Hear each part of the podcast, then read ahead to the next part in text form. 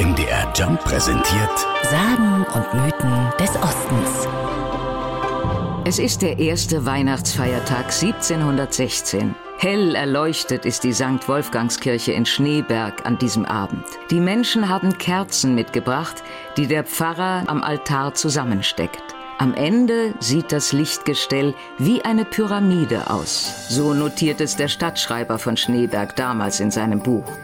Es ist das erste Mal, dass das Wort Pyramide zu Weihnachten erwähnt wird. Regina Krippner war Leiterin des Museums für bergmännische Volkskunst in Schneeberg. Sie weiß genau, diese Lichtgestell-Pyramiden wollten bald alle zu Hause haben. Man kann damit auch sagen, dass die kirchliche Kulthandlung dann nach und nach zum allgemeinen Brauchtum gehörte. Die Lichtergestelle haben ganz einfache Bevölkerungskreise aufgenommen und haben es dann eben in ihre Wohnung gestellt.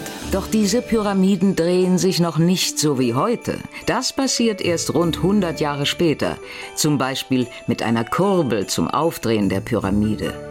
Erst als ein Herr Richter 1846 in der Schneeberger Region eine Weihnachtsstube betritt, geht ihm wortwörtlich ein Licht auf.